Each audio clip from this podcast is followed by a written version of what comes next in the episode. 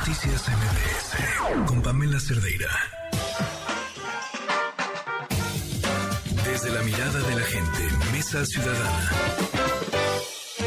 Ya estamos en la Mesa Ciudadana. Hoy están con nosotros eh, Pablo Giró. ¿Cómo está? Pablo el Greco Giró. ¿Cómo estás, Pablo? Muy bien, ¿tú? Bien, muy bien, gracias. Y Juan Francisco Torres Landa, ¿cómo estás? Buenas noches. Hola, Ya. Te veíamos perfecto, entraste y te friseaste. ¿Cómo estás? Ya, ya, ya creo que ya se, ya se ve bien. Este, muy bien, muy bien. Qué gusto saludarlos. Encantados de estar con nuestro numerosísimo auditorio.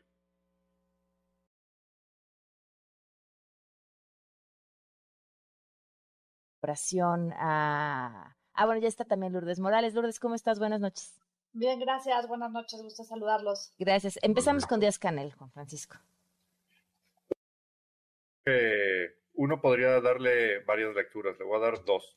Uno es que es un simple circo, maroma y teatro, que es un distractor, que es una forma de llamar la atención y que evidentemente la comentocracia se iba encima de él y que es una forma de evitar hablar de otras cosas que sí son realmente más importantes. Pero en el fondo sí hay un tema que hay que destacar. El hecho de estarle otorgando la máxima presea que puede dar el gobierno mexicano a un extranjero, a una persona que encabeza eh, un gobierno que es notoriamente dictatorial, notoriamente represor, eh, notoriamente eh, disuasivo de cualquier tipo de libertad de expresión, que se ha encargado de encarcelar a cualquier persona por el simple hecho de componer una canción o de salir a parece, me parece terrible, porque si a esas vamos, entonces quiere decir que el talante autoritario del presidente se refleja en justamente a quienes reconoce como sus pares. Eh, me imagino que a lo mejor eh, va a querer darle esa misma condecoración a Ortega o, quizá también a Maduro, ¿no? Que serían los otros candidatos naturales si a requisitos de lo que este señor tiene se puede equiparar.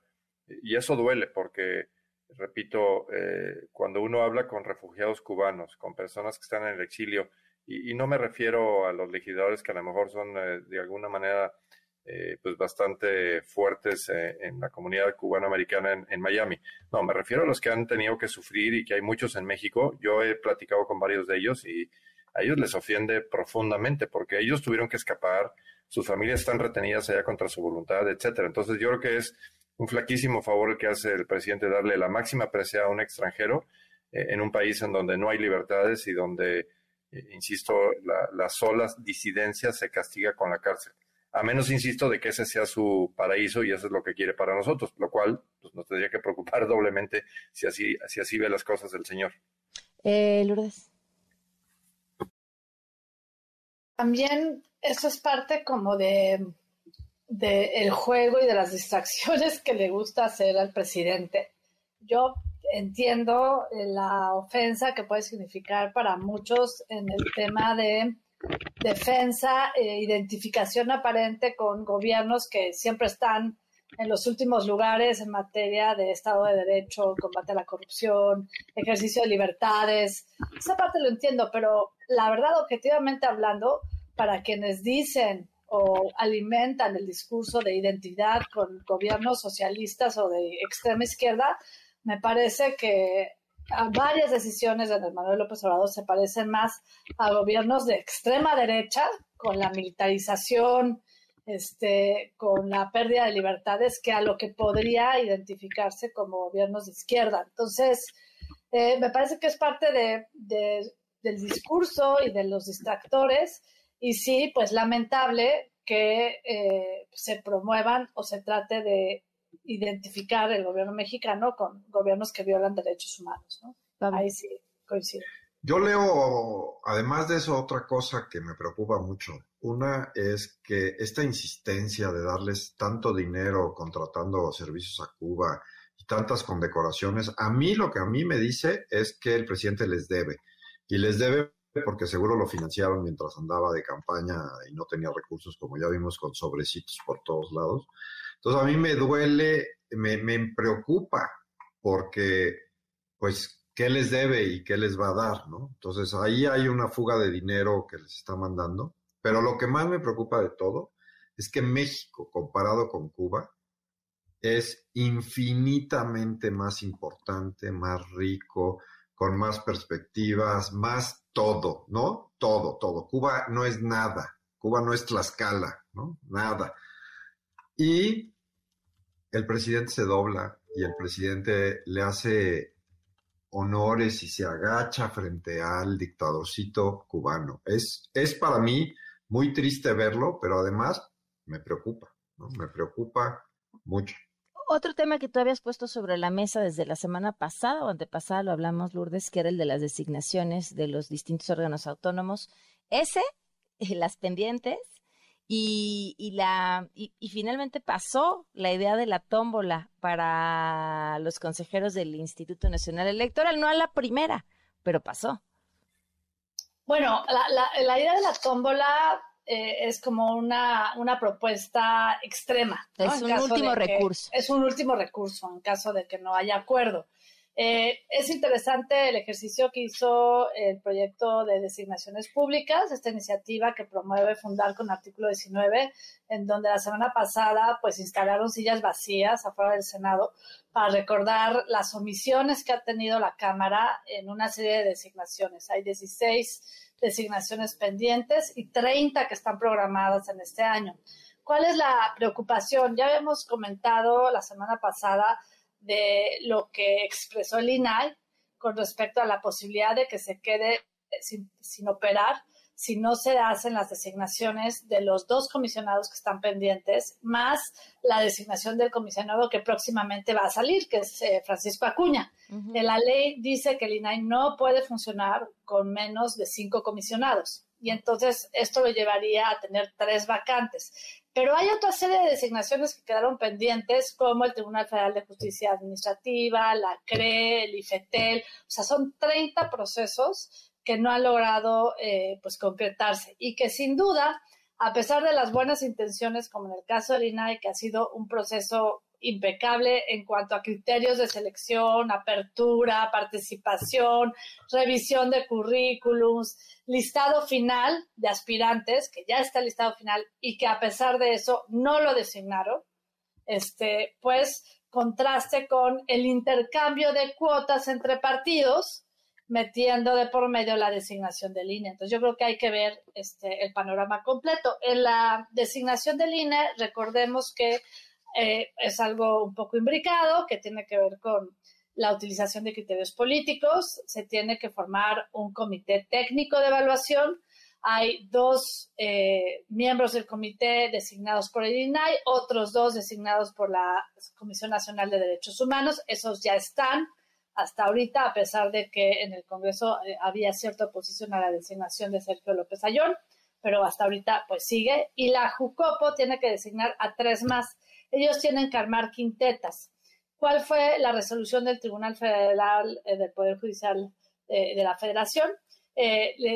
expresó que tenía que haber criterios de género, que no tenía que haber candados a la actuación del Comité Técnico de Evaluación y que había que diferenciar la selección de los eh, consejeros electorales salientes con la designación de presidente. Entonces, lo que se aprobó ayer, ya del amor y la amistad, es estas modificaciones en donde incluyen los criterios ordenados por eh, el Tribunal Federal de Poder Judicial de la Federación y establecen que va a haber eh, en las listas eh, cuatro listas para cumplir con la paridad de género, en donde habrá en la lista uno, personas aspirantes de género hombre, lista dos, personas aspirantes de género mujer, lista tres, personas aspirantes de género hombre, y lista cuatro, donde tiene que salir él o la presidenta, aspirantes de ambos géneros, en donde dos de un género y tres del otro, sin decir cuál es cuál.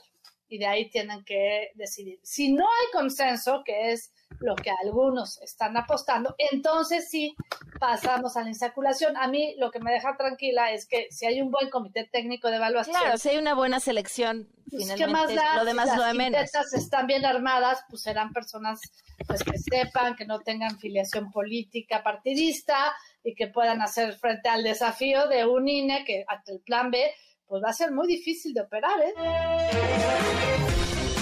8 con 49 minutos. El plan B, quedábamos en la reforma electoral. ¿Cuál es el paso legal que sigue eh, ante, el, ante el plan B y por qué es un tema, ese último pedazo que falta por aprobar y que podría en tiempos, o hay los malpensados dicen, eh, evitar que la Suprema Corte de Justicia le diera tiempo de resolver, Juan Francisco? Mira, el, viernes estuvimos eh, en una reunión donde comparecimos más de 10 ciudadanos, ¿no? Este, obviamente con un sesgo, digamos, de organizaciones que han hecho un análisis puntual desde el punto de vista jurídico con la JUCOPO del Senado. Ah, fue la que les dijo, estoy, me quedo muy preocupado, Monreal. Gracias, pues que no leíste lo que aprobaste, no manches. Pues sí, fíjate que nos dio la audiencia originalmente el miércoles, luego había un, un ahí entre que se había cancelado o diferido, finalmente tuvo lugar el, viernes a la 1 pm, ahí estuvimos eh, finalmente hubo representantes de varias eh, fracciones parlamentarias, mm, salvo PRI, Verde y PT que no estuvieron, las demás fracciones sí estuvieron representadas. Eh, Monreal nos recibió y efectivamente parte de lo que nos eh, señalaron es, oye, pues aquí en el Senado ya no busquen mucho porque ya no tenemos que, nada, que hacer. El daño ya lo hicimos. Queda un artículo pendiente, efectivamente la, la mayoría de la planadora ya aprobó todo el paquete legislativo y habría quien pensaría que fue por descuido este, este texto que quedó ahí pendiente, el de la cláusula de la vida eterna, o quien haya dicho que fue a propósito, desaseo, lo que sea. Pero bueno, a pregunta expresa de uno de los senadores, no hubo, no hubo un señalamiento de cuándo aprueban ese artículo pendiente, porque de eso depende el que pudieran ya mandar publicar. Bueno, primero mandar a, que, a que el presidente publique y a partir de la publicación corren los plazos justamente para la, las impugnaciones respectivas. E, ese, ese tema no hubo respuesta.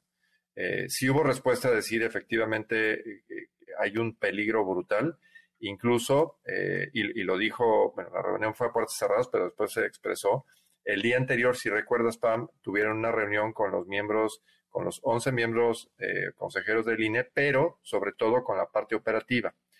Y lo que se dijo ahí es que más allá de los pronunciamientos de los 11 consejeros, lo que los dejó temblando fue la explicación por parte de los funcionarios operativos de lo que realmente va a suceder si el plan B se lleva a su ejecución. Y les ilustraron en una presentación que tiene más de 80 hojas exactamente cómo se colapsa el padrón electoral, cómo se colapsa la emisión de eh, credenciales, cómo se colapsa el proceso de capacitación de ciudadanos, cómo se colapsa el proceso de instalación de casillas, cómo se colapsa el proceso para captura de datos, cómo se, se, colapsa el proceso para cuantificar y ordenar los resultados en cada una de las distintas mesas, distritos y eventualmente a nivel nacional.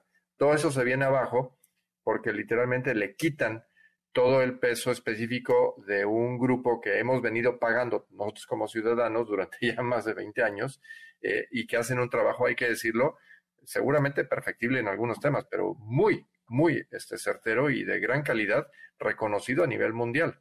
Entonces, eh, la preocupación eh, no, no, no, fue mucho, nada más los empujamos tantito para llegar a la conclusión de la preocupación es que el grado de certeza, el grado de confianza y el grado eventualmente de legitimidad del proceso como tal se lesiona y pues eso conviene al que pierde, ¿no? Pues el que pierde puede decir, yo no perdí, lo que pasa es que el proceso estuvo mal llevado. Entonces hay que poner los pies en la tierra y decirlo como es. Están abonando a generar un resultado inexacto, no este, acreditable o no legítimo, para que si, se, si hace falta, pues puedan reclamar que la elección estuvo mal hecha. Eh, es terrible, pero eso es lo que eso es lo que está en puerta y por eso es tan importante oponernos y, señalar eh, un hasta aquí en que ese dique que ahora nos queda, que está en la corte, tiene que obviamente favorecerse con una ciudadanía que está muy preocupada, pero que le otorga la confianza de que la Corte haga su trabajo. pero entonces nada de lo aprobado puede entrar en vigor hasta que se publique este último, esta última reforma que sigue en el Senado, o lo otro sí, a pesar de que el otro no se. La primera parte ya se publicó el 27 de diciembre y entró en vigor. Hoy en día está impugnado y lo que falta ver es qué pasa con ese tracto por ese por esos procesos que ya están en curso tanto la controversia como acciones de inconstitucionalidad y algunas otras acciones que se puedan intentar. ¿Por qué necesitan entonces la otra publicación?